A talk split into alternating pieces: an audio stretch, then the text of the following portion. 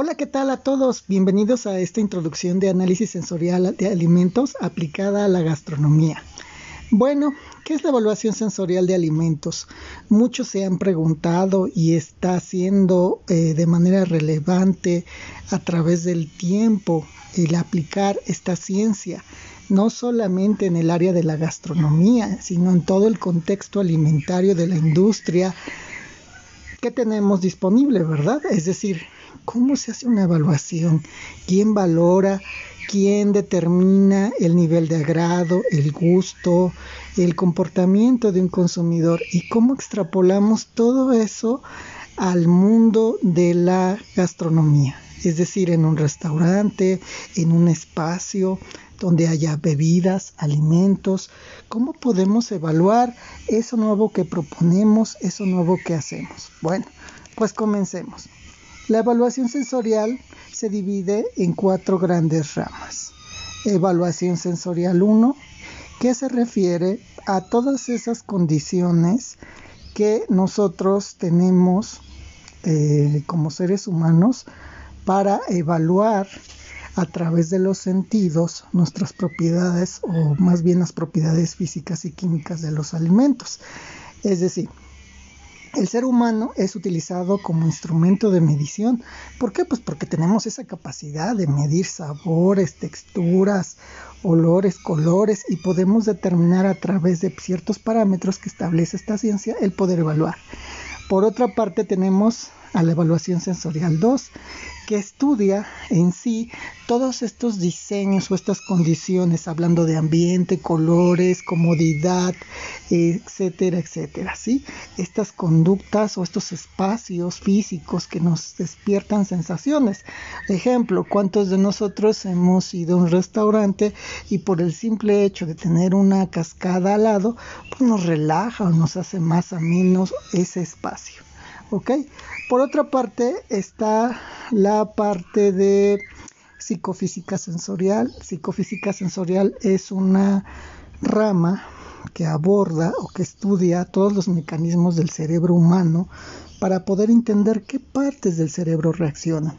Es decir, hasta hace unos años nosotros teníamos eh, identificado qué zonas del cerebro responden, por ejemplo, a la emoción, de eh, la alegría, al enojo, al miedo.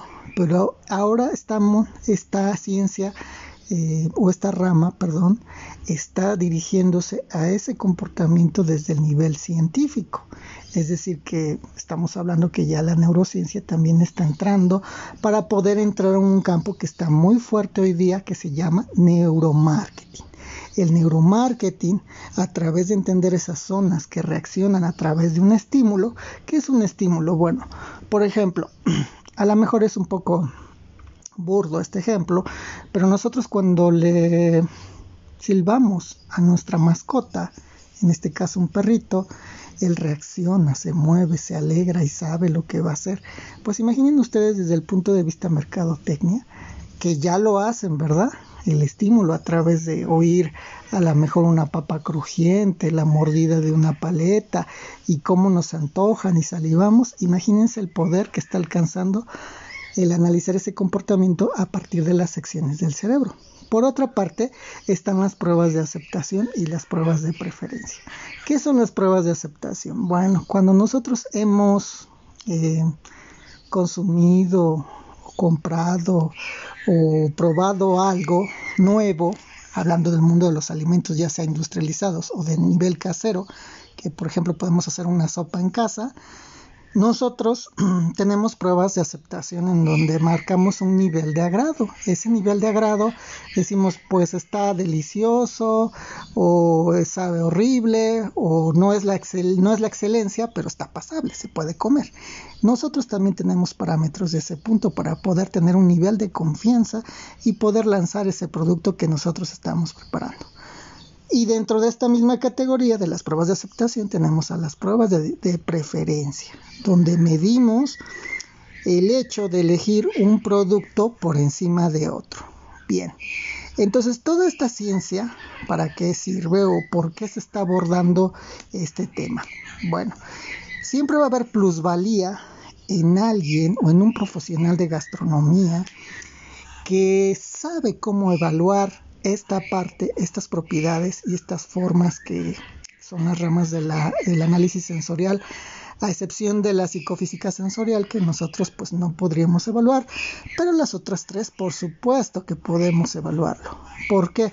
Porque nos interesan estas pruebas, nos interesan eh, que podamos hacer pruebas en donde los impactos de las notas de sabor que ustedes proponen a través de la creación nueva, de nuevos ingredientes, de aceptación de consumidores que cada día son más exigentes, por ponerles algún ejemplo, nosotros tendríamos que aprender a hacer pruebas. Si, por ejemplo, hace no mucho, una de sus compañeras hizo, compañeras profesionales gastronómicas, hizo una propuesta de postres alternativos para niños con obesidad. ¿Cuál era su función? Bueno, ofrecerle a un niño con obesidad un postre rico, tal vez no igual al original, pero sí que se asemejara bastante al sabor original y que pudiera complacer pues las exigencias de un niño para poder eh, consumirlo de manera moderada. Entonces, dentro de este mundo de la gastronomía, porque muchos consideran que el gastrónomo solamente se dedica a freír huevos y no es así, sino que puede hacer también investigación, investigación gastronómica. ¿Cómo innovo a través de nuevos productos? Como este ejemplo que les acabo de poner. Postres alternativos. ¿Qué voy a aplicar? Pues igual puedan tener mucho conocimiento de química de alimentos donde ocupan productos sustitutos. Pero entonces, ¿cómo evalúo realmente la aceptación, la preferencia y el nivel de agrado? Pues siempre va a ser con la evaluación sensorial. ¿A través de qué? De los sentidos humanos en nuestro comensal adicionados al comportamiento y a las condiciones que le ofrecemos. Esto es realmente interesante y los invito a poder aprender mucho más sobre esta gran ciencia.